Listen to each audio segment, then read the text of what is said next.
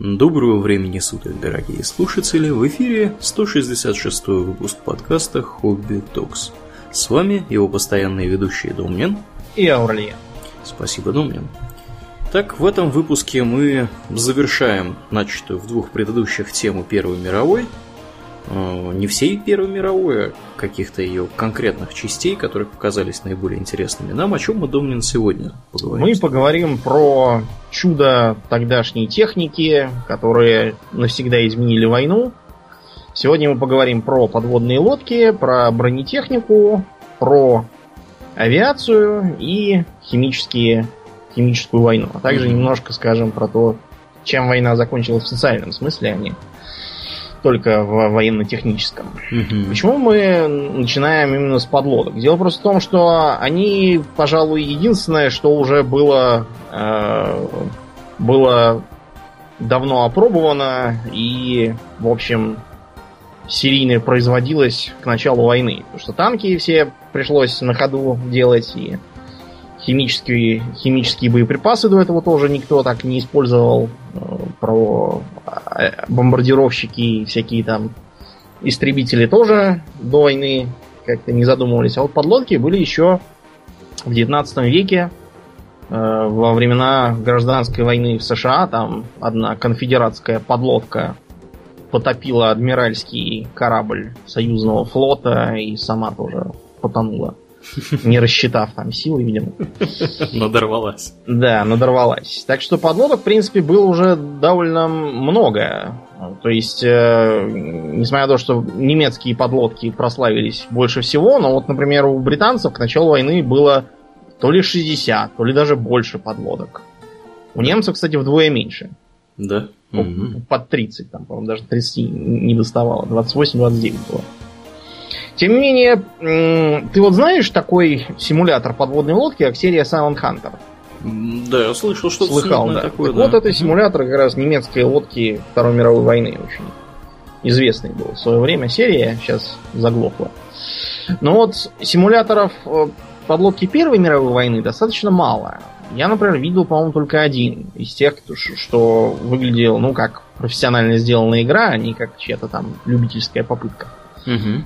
Связано это с тем, что ну вот э, во Второй мировой войне, да, для подлодки там много всяких интересных для симуляции моментов, там пуск торпеды, э, всякие маневры э, с переменой курса, глубины, скорости хода, чтобы там уйти от противолодочных кораблей и то да сё. Первой мировой войне симулятор выглядел бы следующим образом. Э, засекли корабль, погрузились, подошли, торпедировали, погрузились, уплыли. Все. На этом все заканчивалось бы. Потому что никаких средств борьбы э, на начало войны не было. То есть там придумывались э, какие-то ныряющие снаряды, очень неэффективные, оказалось. Потом ближе к концу стали пускать в ход глубинные бомбы, но это тоже такое дело не самонаводящиеся абсолютно. Да, поди, попади. Никаких там сонаров не было. Помнишь, как мы во время ОНА строили большой сонар, чтобы топить подлодки пришельцев? Ну вот. Все, что было, это так называемые гидрофоны. Э, гидрофон, я, честно говоря, не знаю, как он работает, но факт тот, что он в итоге выдавал следующее. Кажется, где-то здесь есть подводная лодка. Где там, что, это надо было глазами, видимо, смотреть. Почему же, спрашивается, подводные лодки в ту войну всех там не побили, раз они такая имба получаются? Но это имба только если в игре. А реально они, например, э, компенсировали это низкой надежностью тогдашней техники. Ну, представь, ты такой играешь, там начал миссию, погружаешься, вот хоп, там какой-то там клапан не закрылся полностью, так что лодка провалилась на предельную глубину погружения, загружайтесь там, или что-нибудь такое там. Торпедный аппарат загерметизировался плохо, все потонули. Понятно, что такое моделировать в игре никто не будет. Ну и потом морские мины. Но опять же, э, прохождение минных полей в ту пору зависело не от умений капитана, а от везения. Совершенно. Так что для игры это тоже ничего не дает. Вот поэтому не получается у нас поиграть от Видингена на компьютерах или консоль. Так вот, к началу войны подлодки, хотя и были уже, в общем, довольно развитым видом техники, они все равно оставались такой вещью в себе, потому что опыт их применения был очень разрозненный и ограниченный. Одни теоретики говорили, давайте их использовать в качестве такой вот засадной охраны для стоянок кораблей и морских баз. Чтобы противник подошел, а тут его хоп, подводные лодки торпедировали. Выдвигалась также идея, что это поможет странам, у которых морские базы во всех там заливах, фьордах. Короче, в таких местах, которые легко блокировать. А подлодки из них могут выскользнуть, напасть э, с тыла на корабли блокады и таким образом дать шанс. Из-за этого, к примеру, немецкий э, гросс-адмирал Тирпиц бушевал, говорил, что ни копейки не даст на подводные лодки. Э, утверждал, что они только для береговых э, всяких миссий годны, а для войны в открытом море не подходят. В общем, не понимали тогда на самом деле, как это все использовать путем Опять же, вот эта вот идея призового права, то есть для борьбы с торговлей. Подлодка должна подойти к торговому судну, отправить туда призовую команду, которая должна все досмотреть. Если нет запрещенных грузов, все прощаются и уплывают. Если есть, то команда судна грузится в шлюпки, после чего его уничтожают огнем э, орудия подводной лодки. Да-да, э, у подводных лодок той поры одним из важных видов орудий, э, оружия были вот как раз такие пушки, которые на палубе ставились. Угу. Вести огонь можно было, разумеется, только из э, надводного положения. положения да. да. Поначалу, кстати, считалось, что торпедные аппараты не получится перезаряжать под водой. Да? Да. Угу. Потом э, на учениях, по-моему, еще в самом, то ли в самом начале войны, то ли незадолго до нее тот самый Отто Вединген, знаменитый капитан, вот, он показал, что это неправильно. И можно на самом деле попробовать перезарядить. Вот э, как раз Отто Вединген и продемонстрировал могущество подводных лодок. Э, лодка у нее несла только торпеды, никакой артиллерии. Э, и как-то раз он э, наткнулся на целых три британских крейсера. Вообще-то, э, сказать, что британцы недооценивали опасность подводных лодок, это неправильно. Были инструкции, которые предписывали, например, не пускать тяжелые корабли никуда без эсминцев. Эсминцы как раз одной из своих задач имеют борьбу с подводными лодками противника. Во-вторых, э, требовалось идти высокой скоростью и постоянно менять курс. То есть таким, так называемый переменный курс. Это чтобы не получить торпеду труднее было прицелиться. Но в сентябре 2014 года, ну, поскольку сезон меняется, начались шторма в Северном море. Так что эсминцы, из-за того, что они низкобортные, были вынуждены оставить э, свои, своих подопечных э, вернуться на базу, пока их не потопило. Кроме того, считалось, что с высокими и короткими волнами подлодкам будет трудно удержаться на плаву, и они все тоже останутся на базах. Из-за этого крейсера, видимо, расслабились и шли достаточно низкой скоростью и прямым курсом. Вот на них и наткнулась э, подлодка от Ведингена У-9. Вот, немедленно погрузилась, э, заглушила керосиновый двигатель. Кстати, о двигателях, Аурлиан. Угу. А какие были силовые установки тогдашних, да и, и у сейчасшних многих подводок? Ну, я так думаю, что помимо керосинового названного уже того был да. какой-нибудь дизель. И... Не, не совсем. Это вместо керосинового мог быть дизель. А угу. в дополнение к нему обязательно электрический двигатель. Ага. Почему так? Дело в том, что дизель и вообще любой двигатель внутреннего сгорания имеет одну интересную конструктивную особенность. Он требует кислорода для работы потому что иначе ничего не будет гореть. Из-за этого пользоваться им можно только в надводном положении или в таком... Э, я не знаю, как это сказать, ну, короче, немножко погрузившись. Для этого понадобится труба-шноркель специальная, но их тогда еще, по-моему, не ввели. Из-за этого пользоваться дизелем можно было только на поверхности, так же, как и керосином. И подлодка, кстати, так э, дымила, как маленький пароходик. Это, кстати, тоже демаскировало.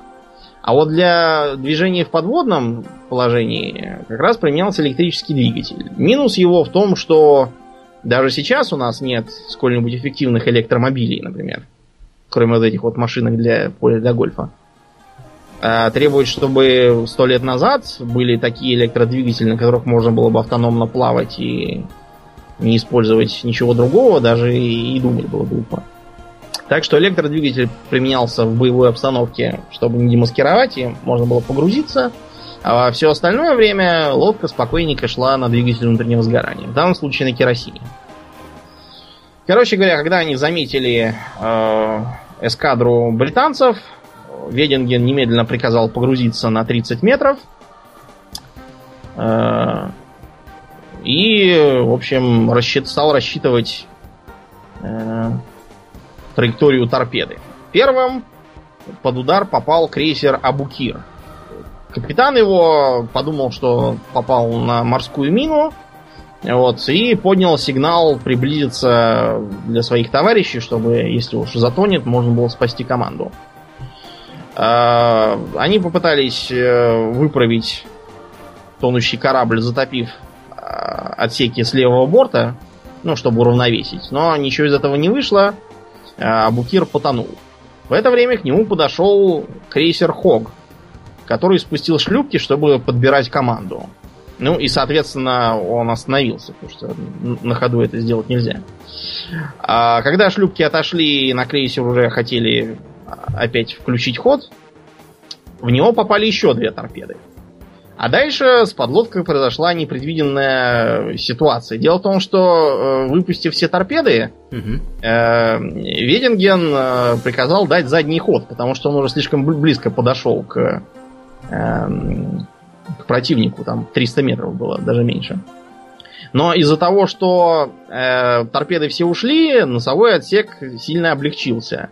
И подлодку перекосило, она носом высунулась из воды наверное, произведя такое ошеломляющее действие на британцев. Они, наконец, поняли, что происходит, э, и открыли огонь. Дело просто в том, что Хог не перекосило, он тонул ровно, и из-за этого решил, что раз уж погибать так с музыкой, открыл ураганный огонь из противоминных орудий. Знаешь, почему противоминные орудия называются противоминными? Почему? Э, дело не в том, что они по минам стреляют, а в том, что они стреляют по миноносцам. Mm-hmm. Они установлены специально не на палубе, а ниже в спансонах и предназначены для борьбы с маленькими кораблями. Дело в том, что миноносцы так называются просто потому, что торпеды раньше называли минами. Потом для них придумали отдельное название. Вот поэтому противоминный калибр. Подлодка наконец сумела выровняться и погрузиться. Для этого, видимо, ему пришлось приказать всей незанятой команде бежать в носовой отсек и стоять там, чтобы, так сказать, уравновесить. А британцы решили, что все. Потопили, подлодки не видно. Вот, из-за этого, видимо, третий крейсер Крисси расслабился, ну и получил последнюю торпеду, которая оставалась в боезапасе подлодки. Э, Креси завалился на борт и потонул. Да. Таким образом... 560 э, человек, кстати, потеряли при этом. Да, да. В общем, э, здорово настрогал фрагов Вединген. Угу. Дома его встречали как героя. Он тут же сделался лицом пропагандистской кампании. Его подлодка воспевалась как Вундерваффе, которая всех победит. Вот. Но, кстати говоря, Вединген войну не пережил. Его подлодку протаранил другой британский броненосец. По-моему, в шестнадцатом году, через два года. Я могу ошибаться, но то, что протаранил, я вроде как помню. Британские подлодки, между прочим, тоже здорово участвовали в войне. Между прочим, даже на Балтийском море. Mm-hmm. Они туда проникали через Архангельск, э, через систему рек, каналов и озер вот этих вот северных. Из Архангельска их как-то доводили до Петербурга, оттуда в Балтийское море. Они вели борьбу с рудовозами, которые везли стратегическую железную руду из Швеции в Германию. Угу. И неплохо воевали, да. Крупные корабли тоже топили. Вот. Но кончилась вся эта подводная война для Германии, как мы знаем, плохо. Тем, что э, немцы потопили Лузитанию, что дало формальный повод для американцев вступить в войну. В Америке тут же тоже начался припадок антигерманизма. В США-то немцев много живет. Да. Исторически так вышло. Вот, поэтому тут же пошла валом пропаганда в стиле «Эй, немец, убирайся в свою немецию!» а, да, да, вроде того. То есть там стали немцев э, всячески третировать, там, не брать на работу, а тем, которых оставляли на работе, там, урезали им зарплаты, оставляли их без отпусков и говорили, ну вот, мы тебя не выгнали, так что будь благодарен, в общем, неприятно было быть немцем в ту пору да. в Америке. Рисовали плакаты, где дядя Сэм э, тащит э, кай кайзера Вильгельма, чтобы повесить его на суку с петлей на шее. В общем, истерия пошла знатная, конечно. А британцы как-то свои подлодки так не прославляли, но у них был свой козырь в рукаве, так сказать. И мы, разумеется, говорим о танках.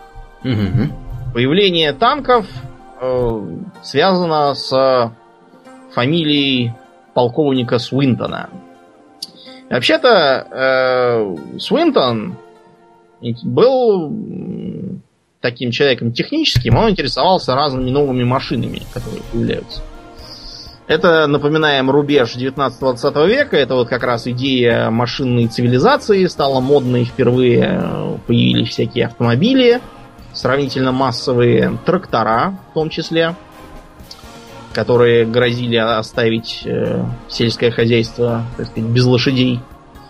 Э, стали появляться всякие там аэропланы уже, так что идея приспособить технику к войне буквально витала в воздухе.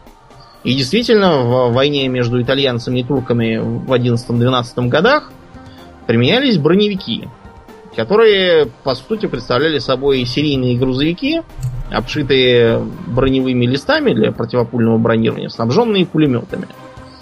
Там были применены впервые, кстати, такие элементы конструкции, как башня. Ну, поворотная, в смысле. Заимствовано, разумеется, у морских судов. Угу. Проблема в том, что применять броневики сколь-нибудь широко на фронтах Первой мировой не позволял очень простой фактор – как думаешь, какой? Вес? Я бы сказал, ну, ты, ты правильно мыслишь, проходимость.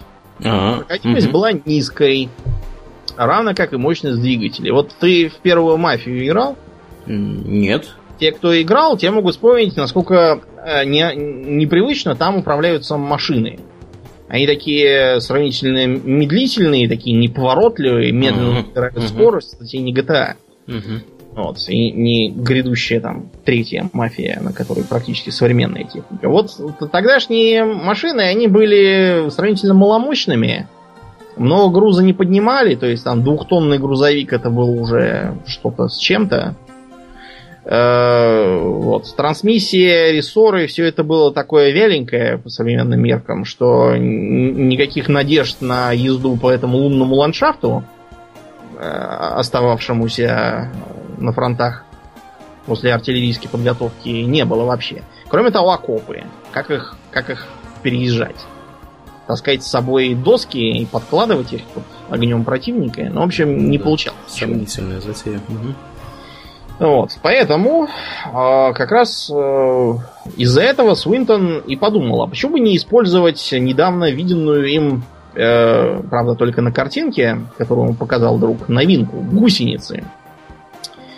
А, картинку он видел, конечно, не с танком, а с гусеничным трактором, который был изготовлен в Северной Америке и специально предполагался для использования в пахоте на размытых полях. Вот эти гусеницы Свинтон решил попробовать задвинуть э, в комитет имперской обороны, э, который должен был вообще заниматься всякими техническими новинками и применением их на практике. Они приобрели этот самый э, трактор э, и нагрузили его полутора тоннами брони. Ну, разумеется, эр эрзаца такого, просто чтобы симулировать то, что на нем действительно полторы тонны полезной нагрузки. Но оказалось, что трактор просто не может сдвинуться с места. Так что комитет эту идею отверг.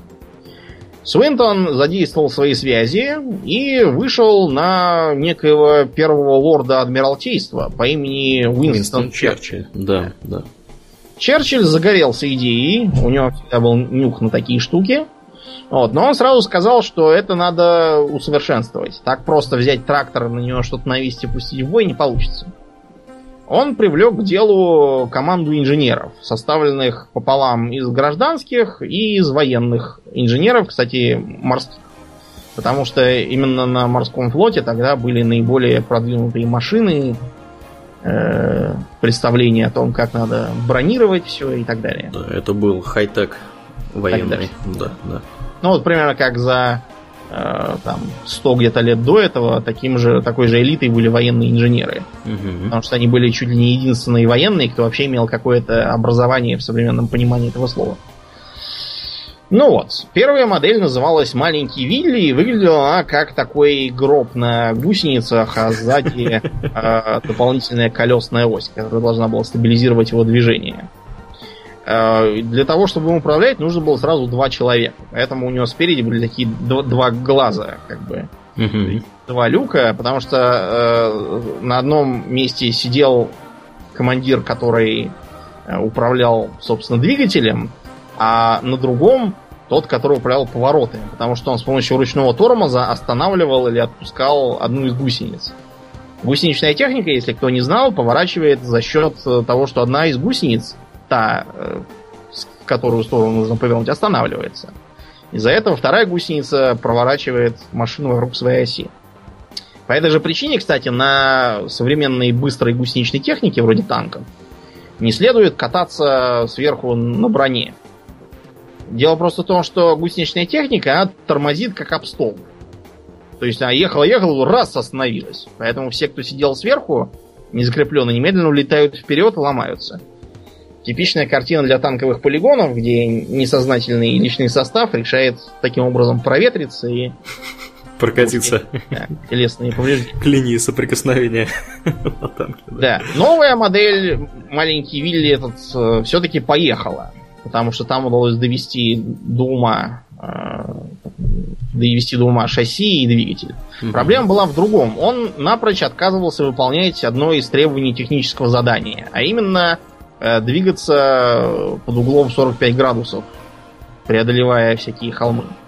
Кроме того, возникали определенные сомнения в его способности преодолевать широкие рвы и окопы. В общем, для этого пришлось кардинально изменить конструкцию. Один э, инженер по фамилии Уилсон, тоже военный, э, сказал, что придется удлинить гусеницы. А для того, чтобы их максимально удлинить, Э, разработал ромбовидный корпус, по периметру которого, собственно, гусеницы и пустили. Таким образом, у машины, во-первых, появился появился вот этот вот э, угол спереди, который позволял взбираться на пригорке, а во-вторых, э, кардинально увеличилась ее длина, из-за чего можно было преодолевать сколь угодно широкие окопы, какие-то вообще могли сделать. Вот так появился большой Вилли. Это был прототип танка, примерно такой, каким мы привыкли представлять э, танк Первой мировой. Э, у него не было башни, что интересно. Потому что у тогдашних броневиков башни уже были. Я думаю, все видели эту картинку, где Ленин... На броневичке? Да, на броневичок. И в Питере есть, кстати, анекдот такой как раз про эту тему. Владимир Ильич, давайте выпьем. Нет, батенька, больше не пью. Как-то раз выпивший залез на броневичок и такого с него наговорил, что до сих пор забрать не могут. Тем не менее, башни у Большого Вилли не оказалось. Как думаешь, почему? Слишком сложно было делать ее? Нет, можно, почему? Просто и так получился очень высокий профиль.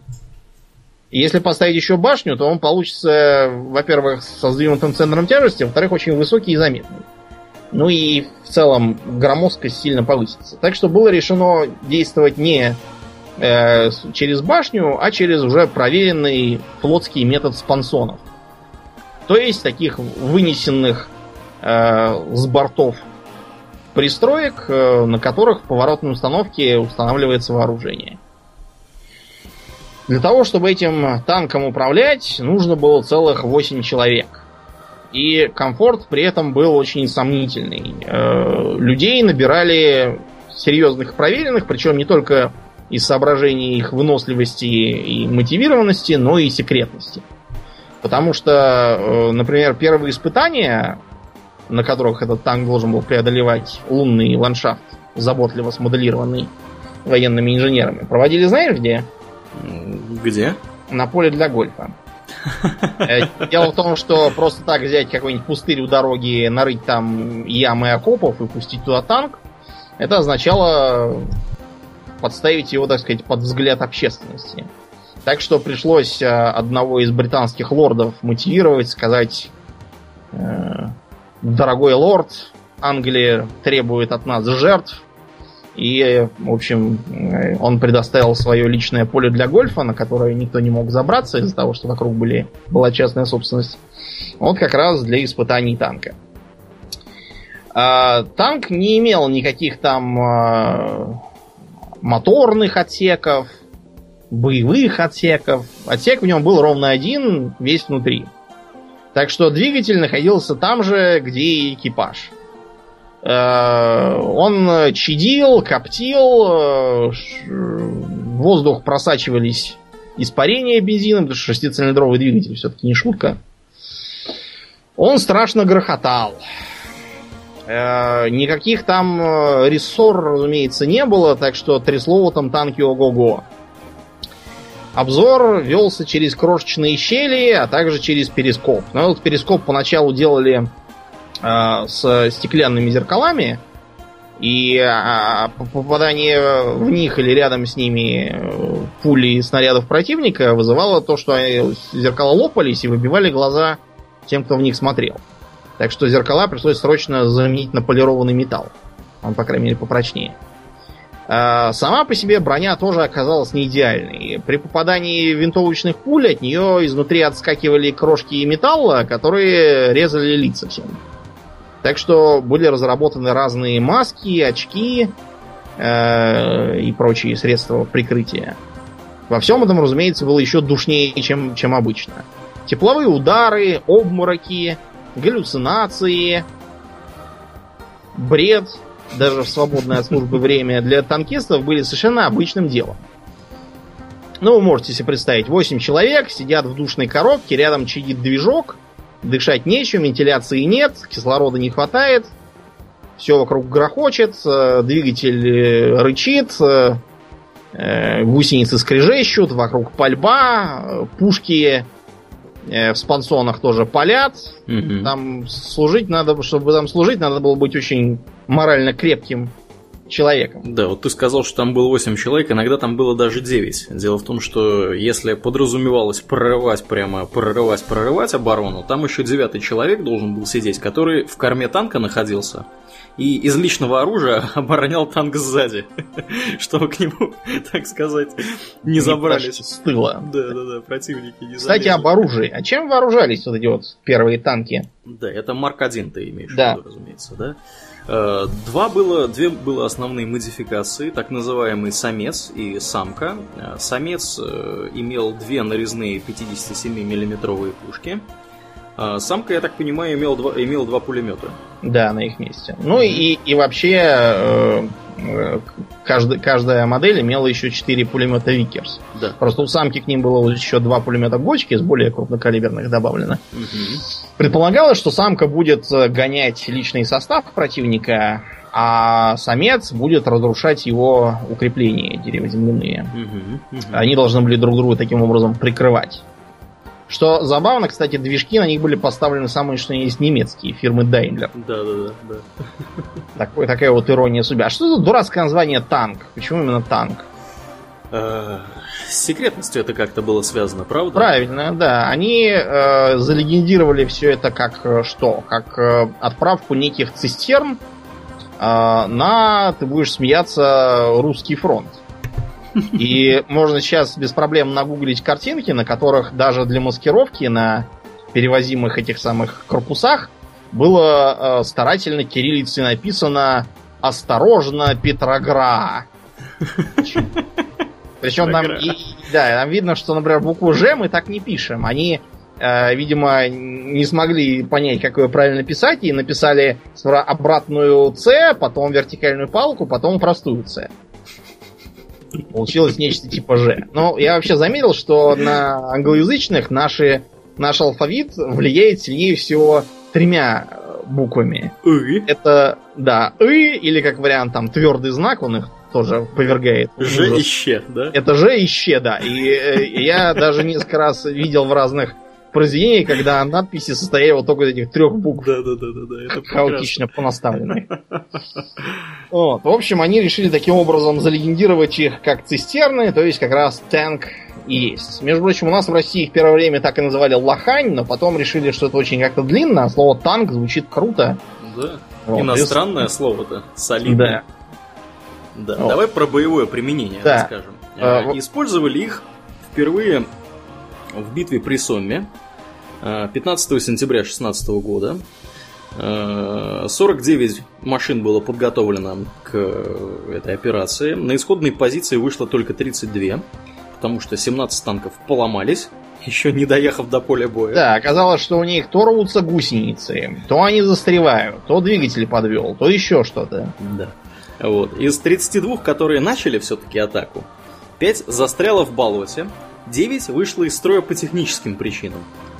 Но, несмотря на все это, даже при оставшихся 18 танках, англичане смогли э, довольно быстро продвинуться вглубь обороны противника аж на 5 километров, и потери при этом понесли они в 20 раз меньше, чем обычно.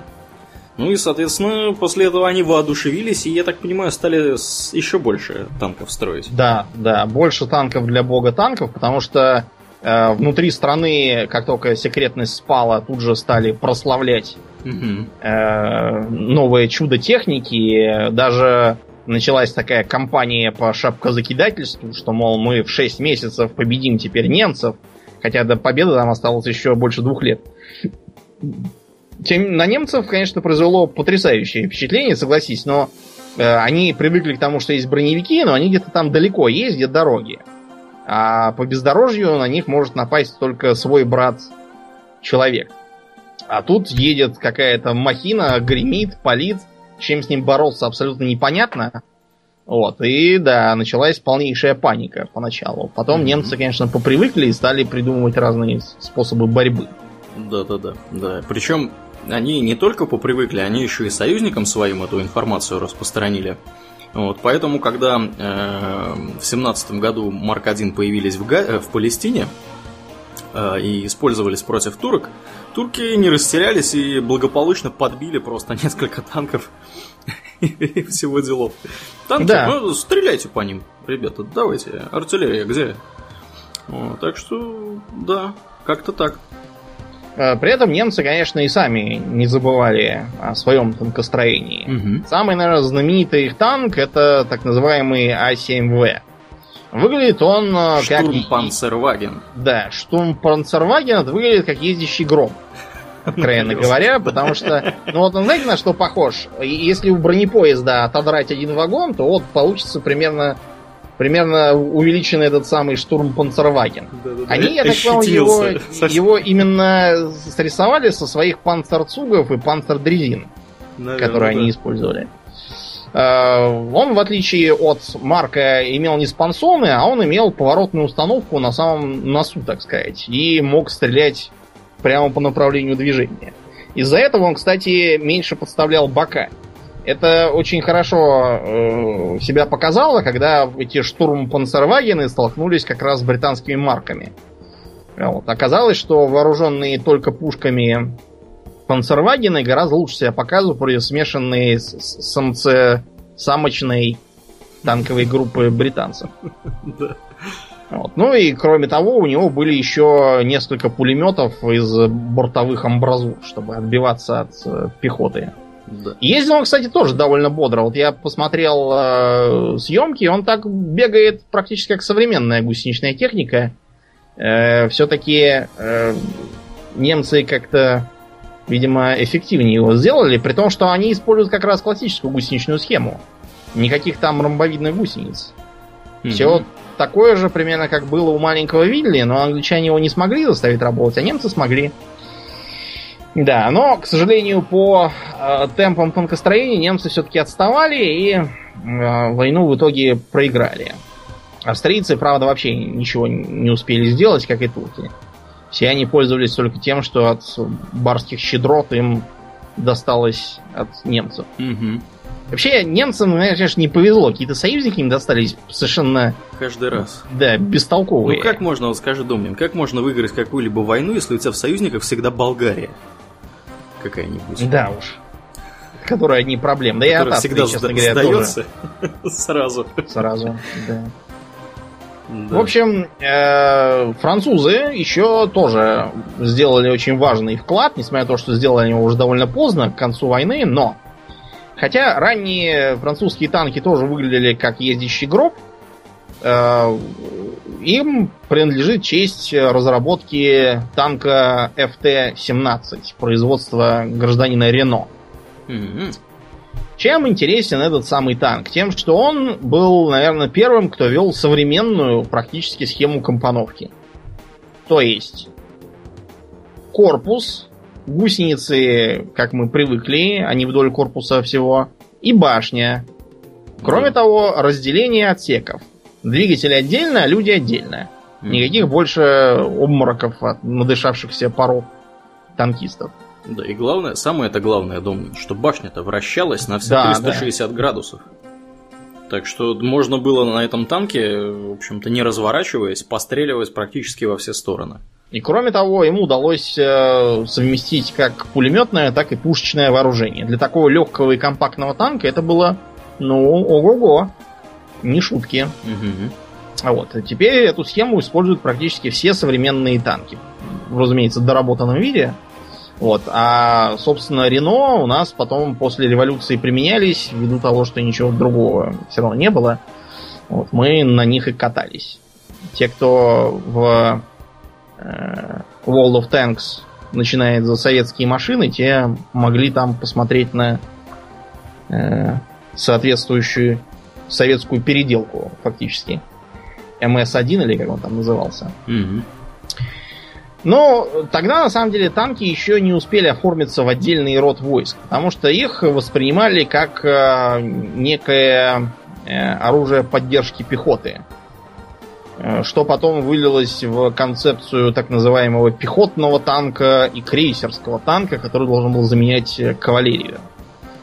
Э, концепции все эти полетели к чертям к началу Второй мировой, но вот основываясь на опыте Первой войны, имели широкое хождение.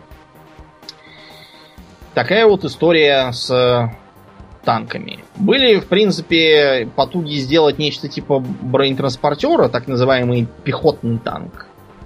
Но они чего-то то ли не успели, то ли еще что-то случилось. Короче говоря, война уже кончилась, и интерес к разным концепциям правительство потеряли.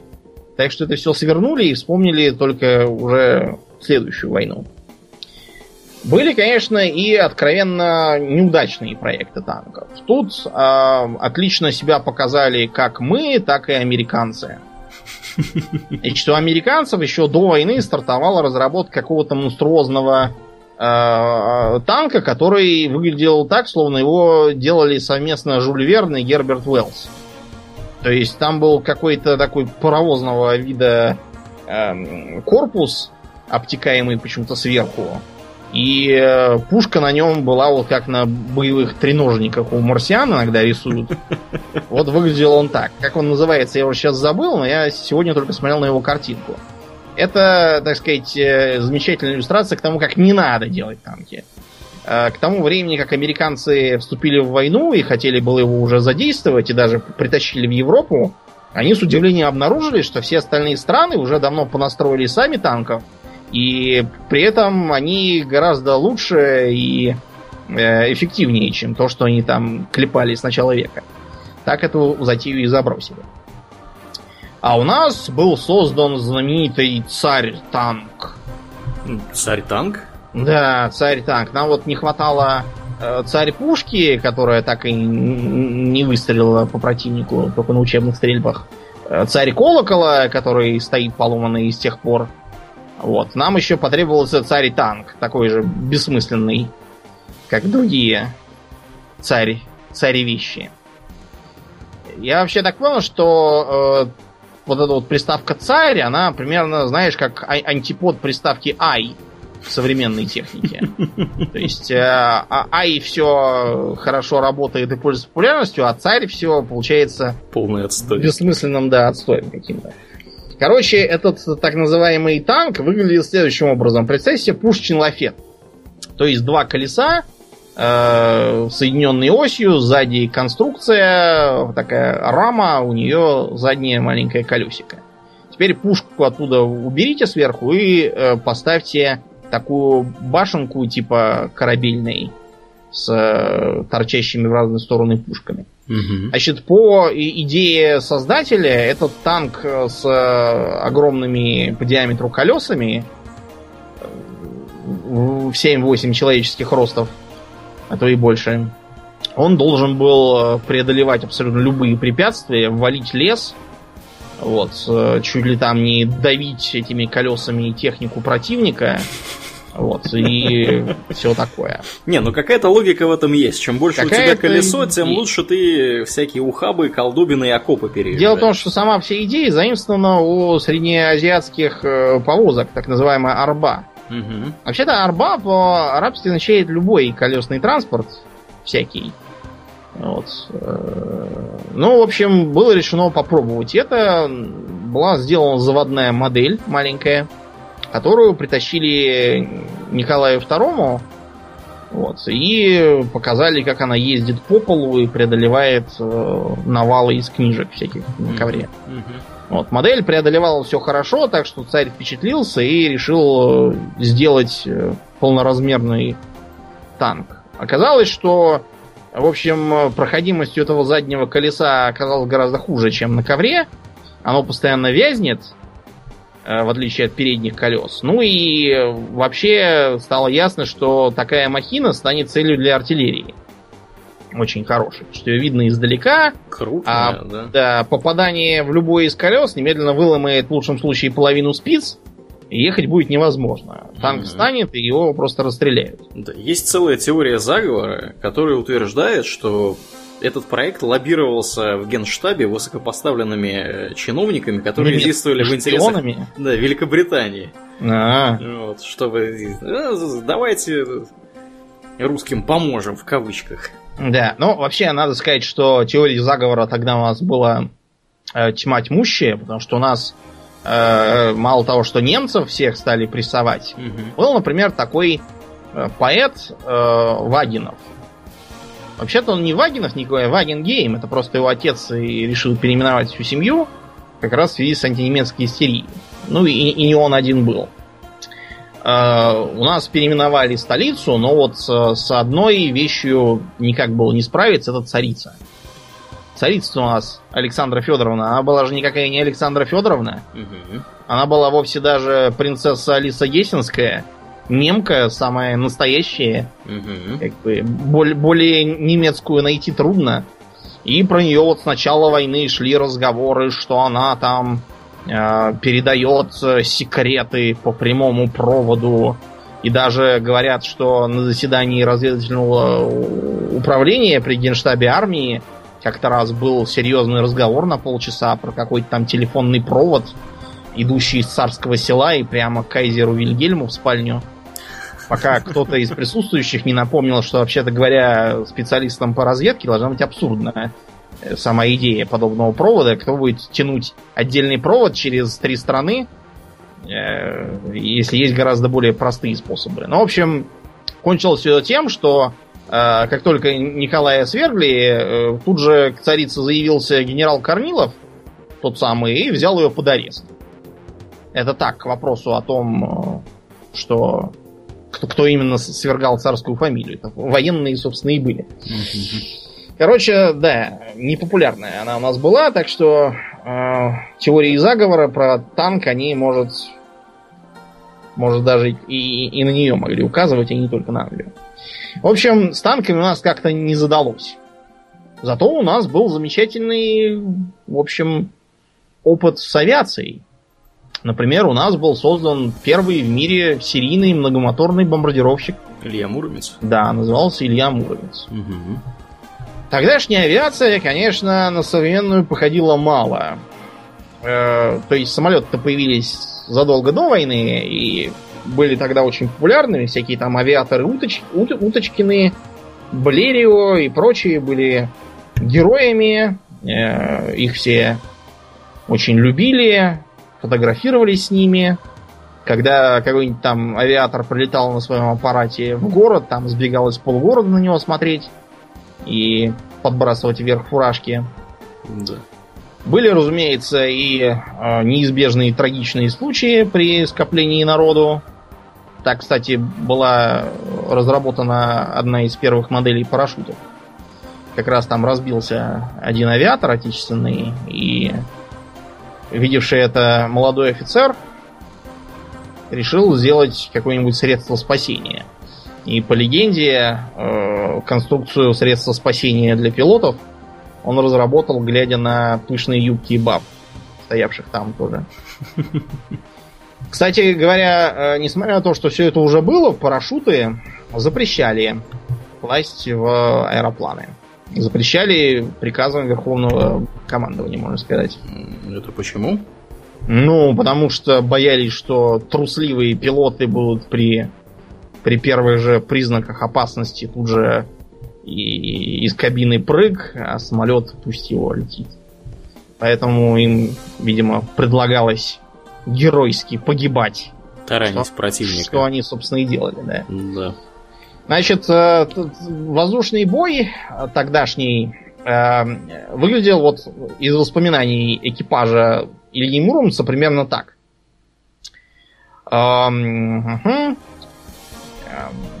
В кабине нашей машины в это время работа членов экипажа распределялась следующим образом. Поручик Смирнов находился возле командира, штабс-капитан Наумов открыл огонь из пулемета, а второй пилот Лавров из карабина. При первой атаке по врага пулеметным огнем с неприятельской машиной были пробиты оба верхних бака с бензином, фильтр правой группы двигателей, радиатор второго двигателя, перебиты оба бензопроводные трубки левой группы двигателей, разбиты стекла правых передних окон и ранен в голову и ногу командир самолета поручик Башко. Так как бензопроводы к левым двигателям оказались перебиты, то тотчас же левые краники от бензиновых баков были закрыты и выключен бензонасос левого бака. Дальше полет нашей машины был на правых двигателях. Немецкий самолет после того, как первый раз пересек нам дорогу, пытался вторично нас атаковать с левой стороны.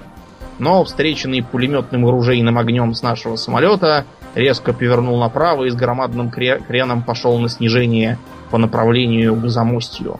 После отбития атаки поручик Смирнов заменил поручика Башко, которому вторым пилотом Лавровым была сделана перевязка.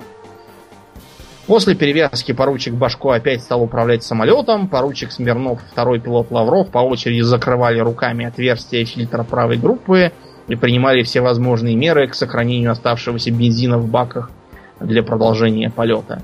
В общем, вы поняли, как это все работало. Э, на педальном приводе, можно сказать. Э, Ой, да, да. Бой велся, вы видите, что какие-то мужики там из карабина должны стрелять. Такое из окон высунувшись, да что это как какой-то, не знаю, вестерн, где индейцы нападают на поезд, ковбои стреляют из окон из карабинов и револьверов, и из пулемета Гатлинга.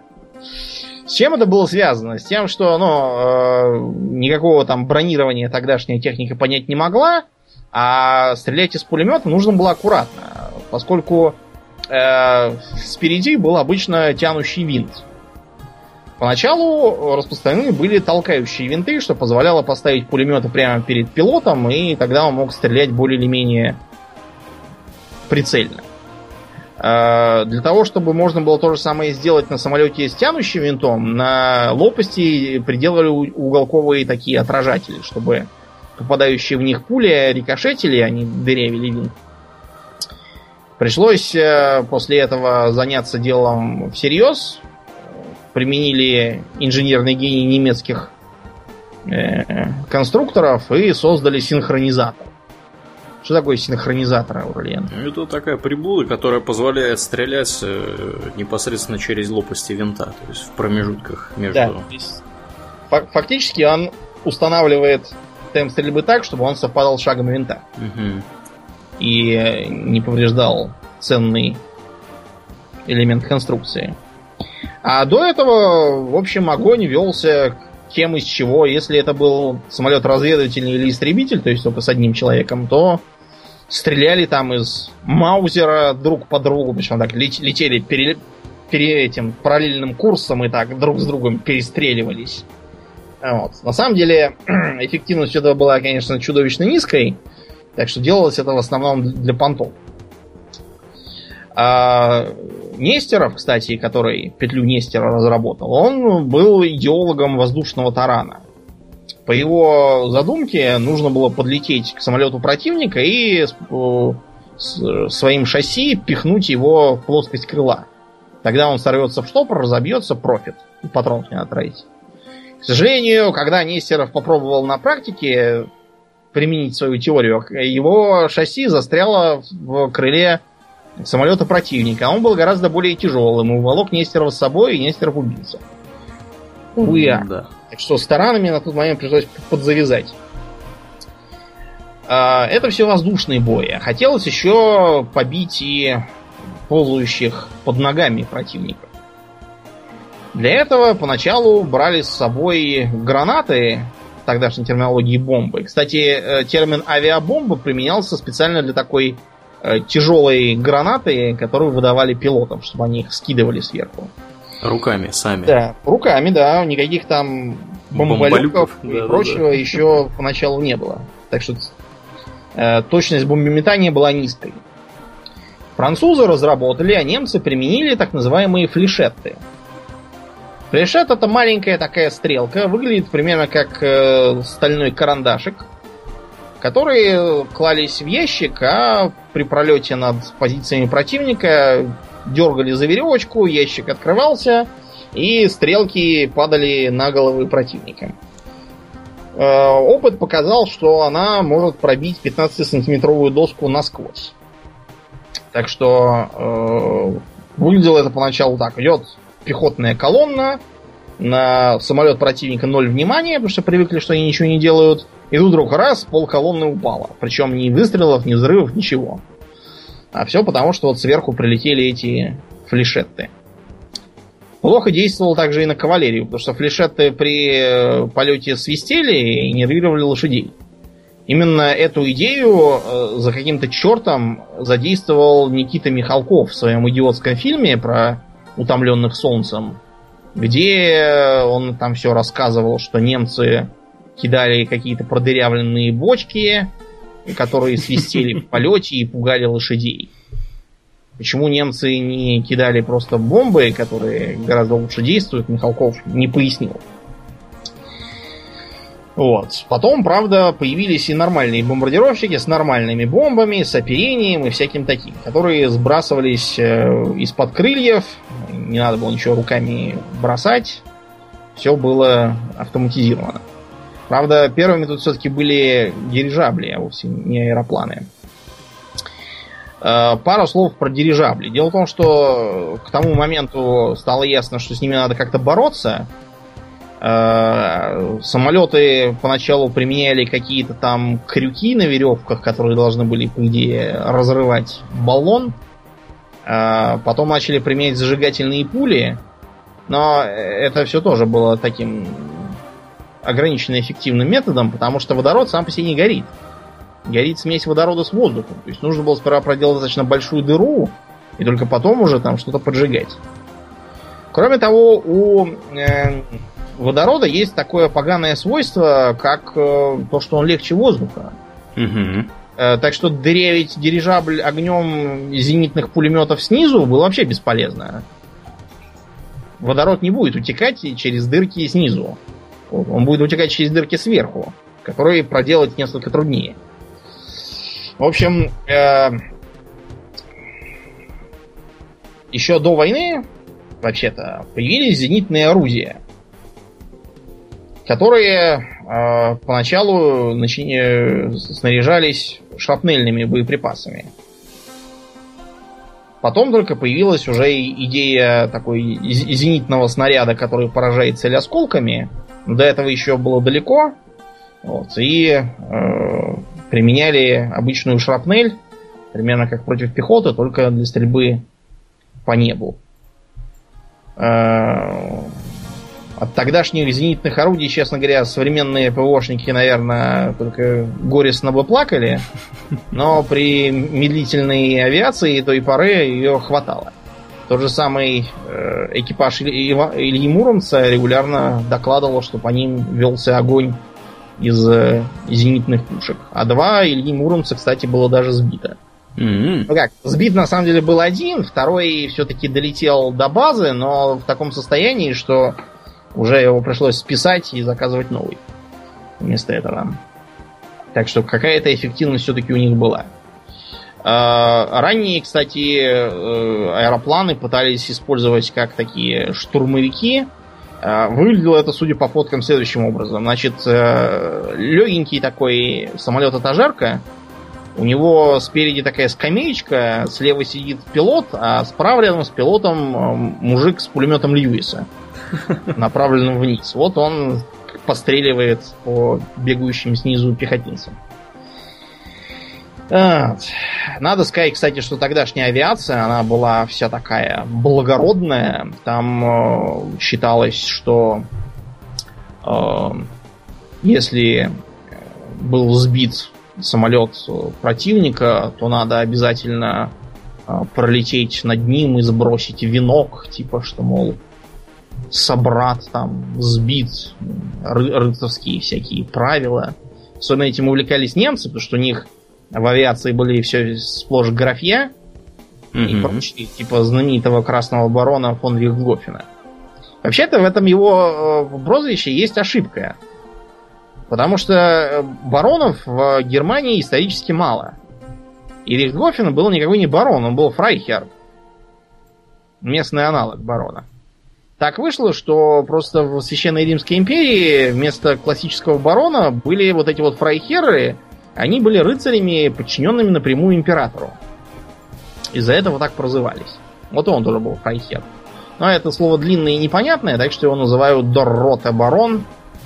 Вот, и под этим погонялом он и прославился.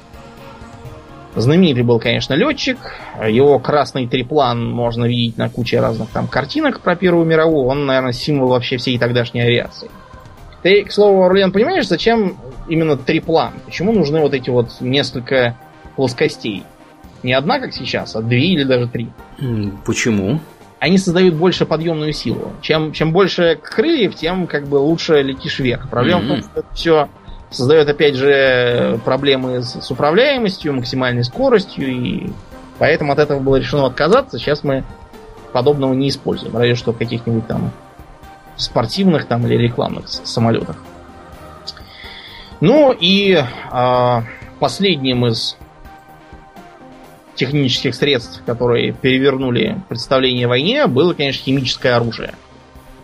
Отцом его стал немец по имени Фриц Габер.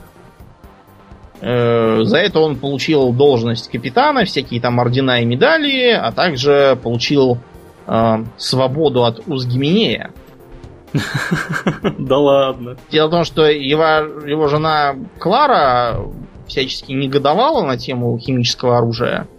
И как раз тот день, когда Габер надел свой капитанский мундир, она покончила жизнь самоубийством в знак протеста. Ничего себе. Да, Габер, честно говоря, даже и не почесался, даже на похорон не пошел.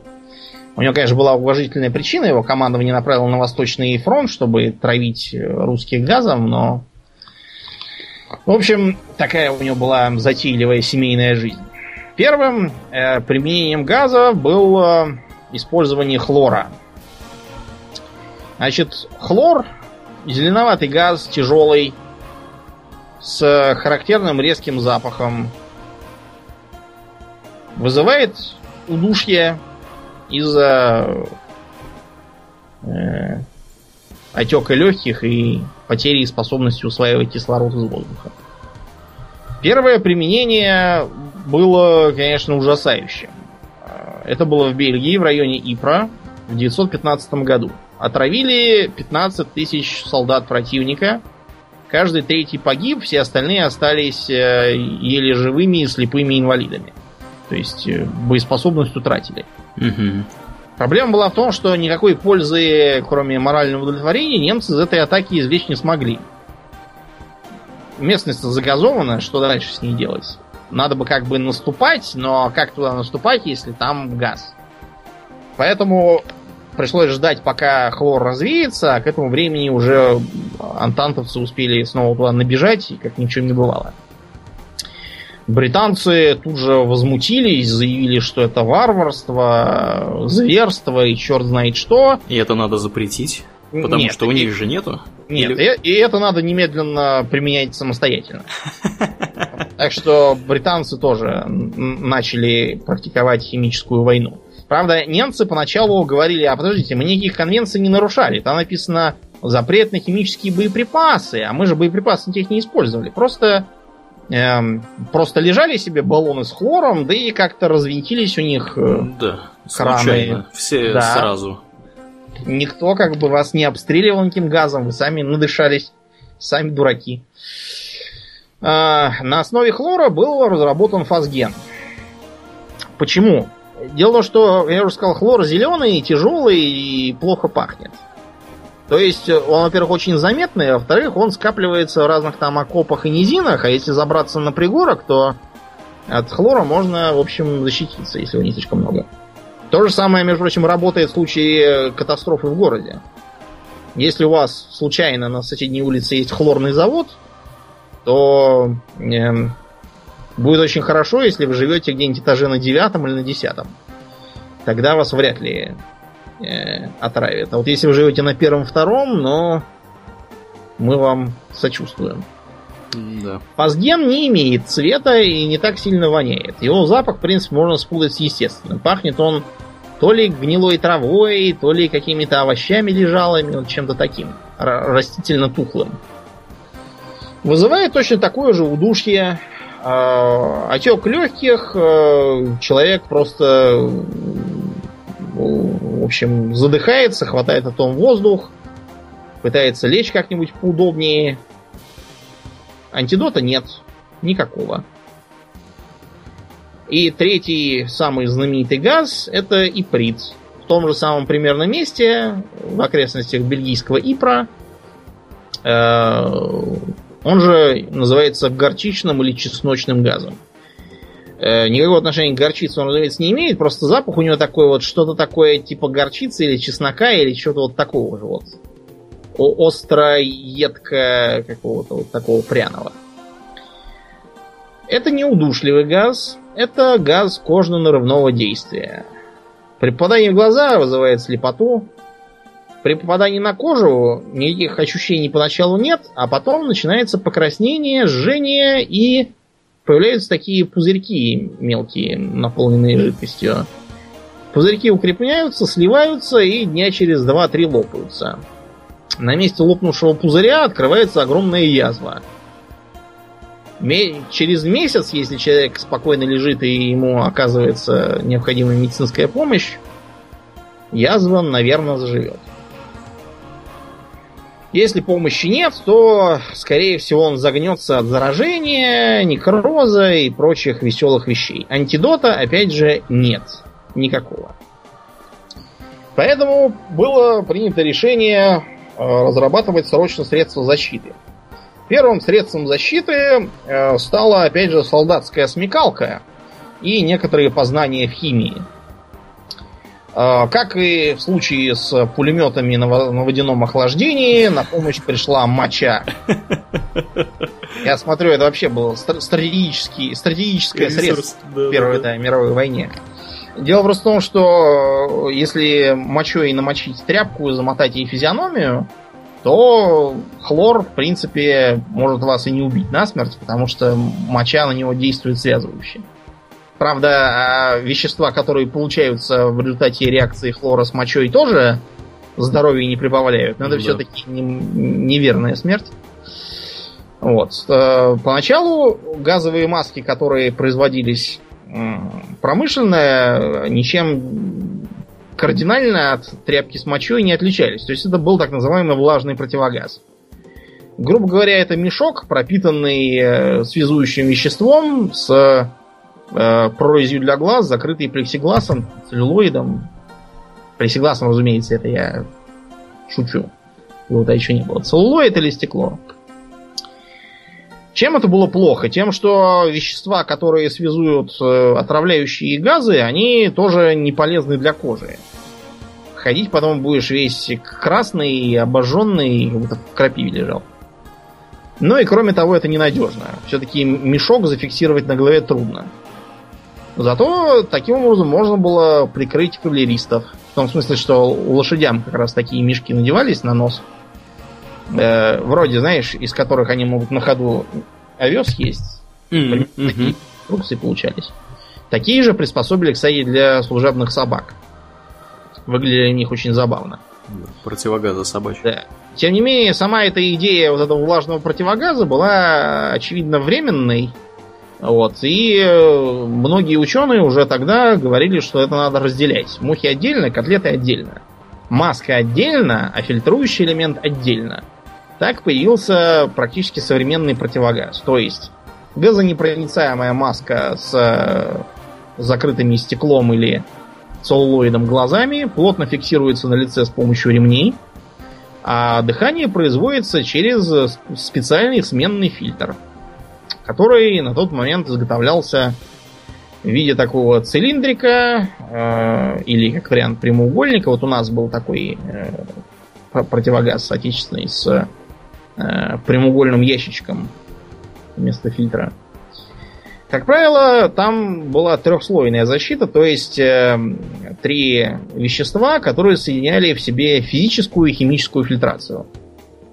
Физическая в смысле не пропускает или поглощает отравляющее вещество, химическая вступает с ним в реакцию и производит какое-нибудь неопасное вещество, разлагая газ. Э, были разработаны самые разные модели, выглядели они в разной степени жутко. И э, была даже такая, знаете, модель для раненых с э, раной в голову. Mm-hmm. Сколько им нельзя было заматывать ничего ремнями, она выглядела как вот надеваемый на голову мешок с двумя глазками и фильтром на месте э, рта, и она так затягивалась на шее. Э, выглядело это, знаете, как что? В вселенной Detective Comics, где Бэтмен, там есть такой злодей Пугало, который как раз пользуется разными галлюциногенными газами, и носит он вот именно такую маску. Mm-hmm. Я подозреваю, что это именно... именно Инспирировано, да. да. Инспирировано именно вот этим. Да, да, да. Так что э, газовая война, несмотря на широкое применение в итоге нанесла довольно незначительные потери в абсолютных величинах.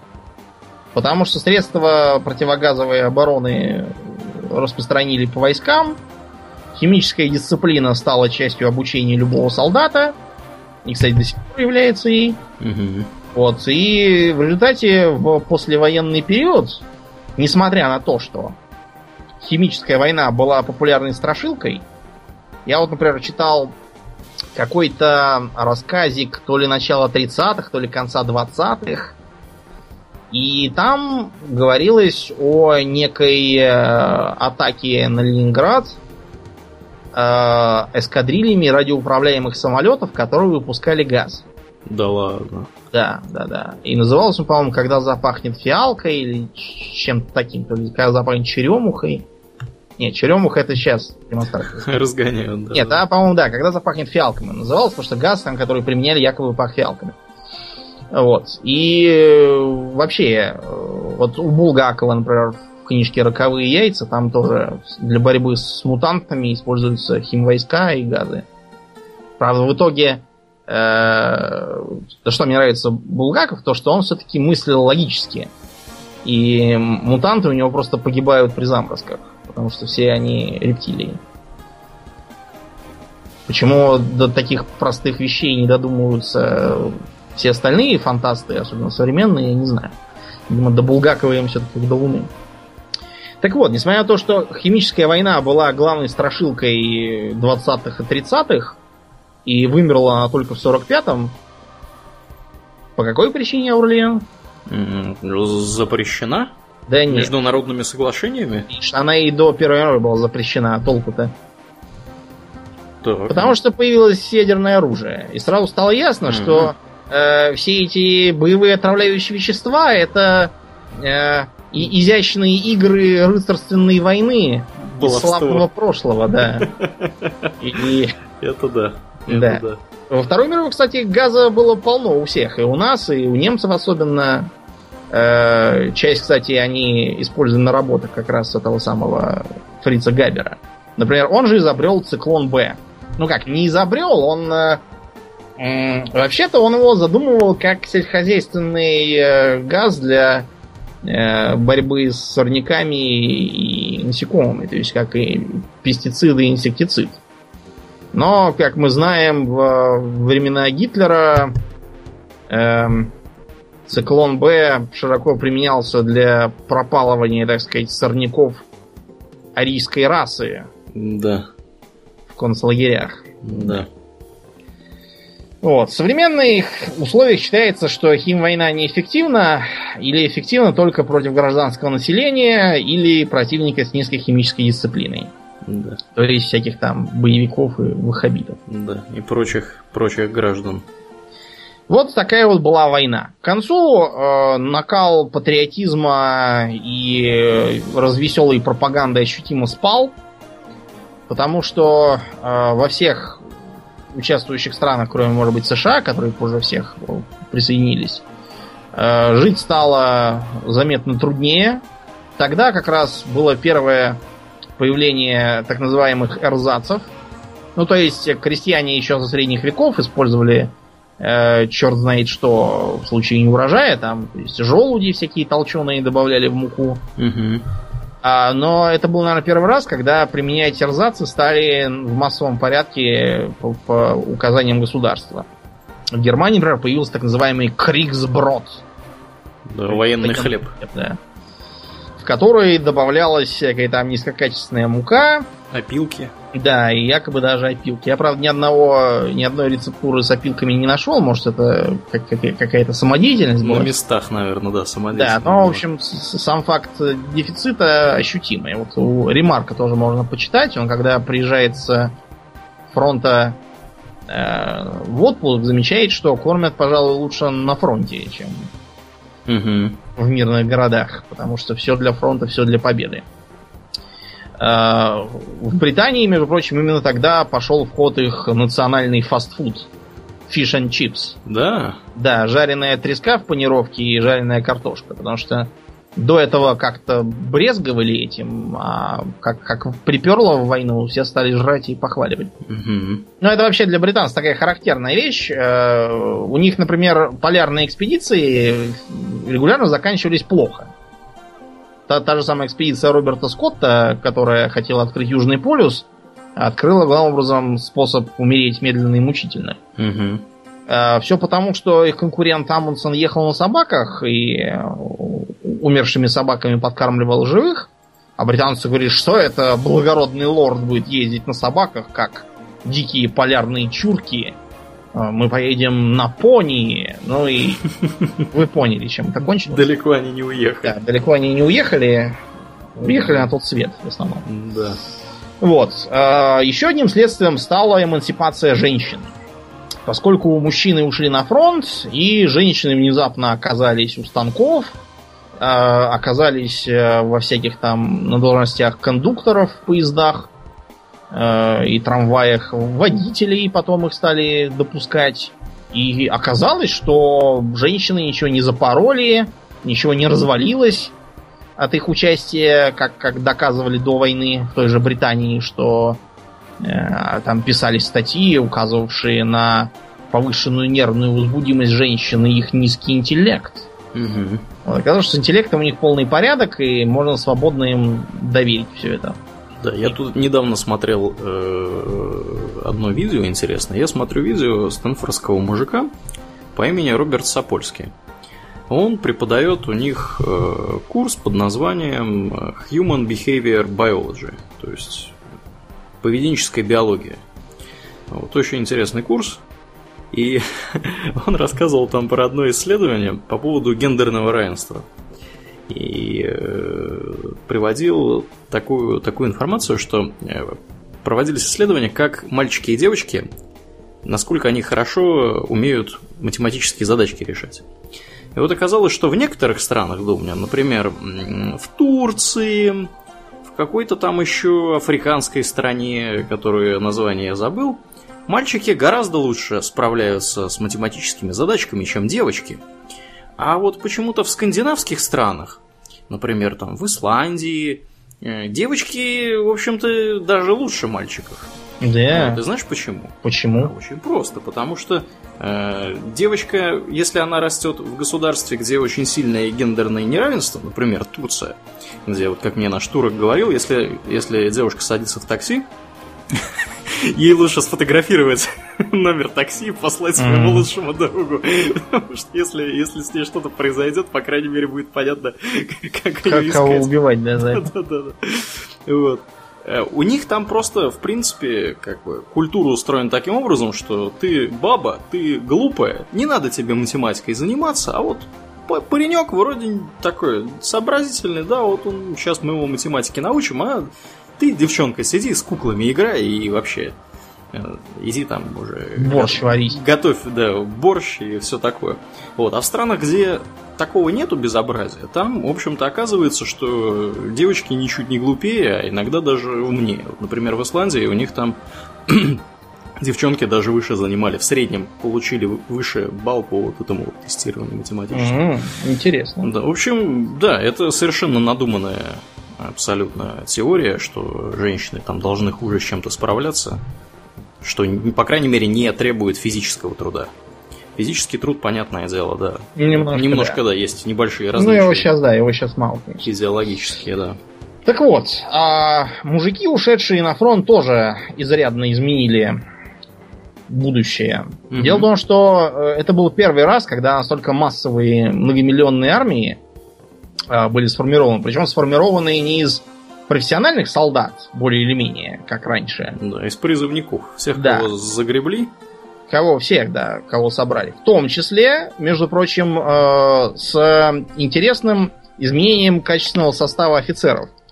Поскольку да. кадровых офицеров довольно быстро всех убили, угу. э, Практически туда в самом пошел, начале. Да. да, туда пошел поток просто людей с образованием каким-то, штатских абсолютно, всякой интеллигенции вот, которые занимали офицерские должности. И вот они сыграли тоже серьезную роль э, в том, что по, по результатам войны четыре империи довольно древних развалились. Угу. С разным по уровню грохотом, но тем не менее капитально развалились. Поскольку э, оказалось, что массовые армии и массовые рабочие коллективы тогдашней промышленности это основной двигатель народовластия. Именно и это вызвало все эти расширения избирательного права, отмену имущественного ценза. Те, кто любит рассказывать, как там в Британии издавна уже демократии и выборы, они забывают, что выборы были по серьезному имущественному цензу. И голосовать могли только богатые, а те, кто бедные, голосовать не могли. Угу. Вот. После Первой мировой с этим пришлось завязывать. Потому что вот у того же Уэллса, если почитать, он э, так живописует картины британского общества после э, на завершающем этапе Первой мировой войны, что вот если отдельных персонажей оттуда обредить в кожаные куртки и дать им товарища Маузера, будет э, примерно как у нас вышло то же самое. Ну вот, а после войны стала проблема так называемого потерянного поколения. Угу. У того же Ремарка. Потому что вот ты 4 года бил в шее в окопах, э, периодически уезжая в казарму, чтобы поесть фасоли, и потом опять приезжая на грузовике в те же самые окопы. Да, у тебя на глазах поубивали всех твоих друзей и сослуживцев. Да, причем поубивали, если вы думаете, что их там поубивали, типа, а, упал и умер, это ерунда. Там, как правило, попала пуля, и человек еще дня три лежит в больнице, загибается. Потому что антибиотиков нет, ничего нет. Или ползет там да. с разорванным пузом и кишками своими протирает э, окоп. Как вариант, он где-то лежит на нейтральной полосе, а второй день уже орет, а вы не можете понять, где именно он орет. Да, потому что его накрыло там, да, закопало чем-нибудь, или вообще завалило какой-нибудь другой, я не знаю, тушей какого-нибудь коня там, противника, да, да или коня, непонятно чего. И вот вы должны трое суток сидеть и слушать, как он орет, постепенно затихая. Или собака.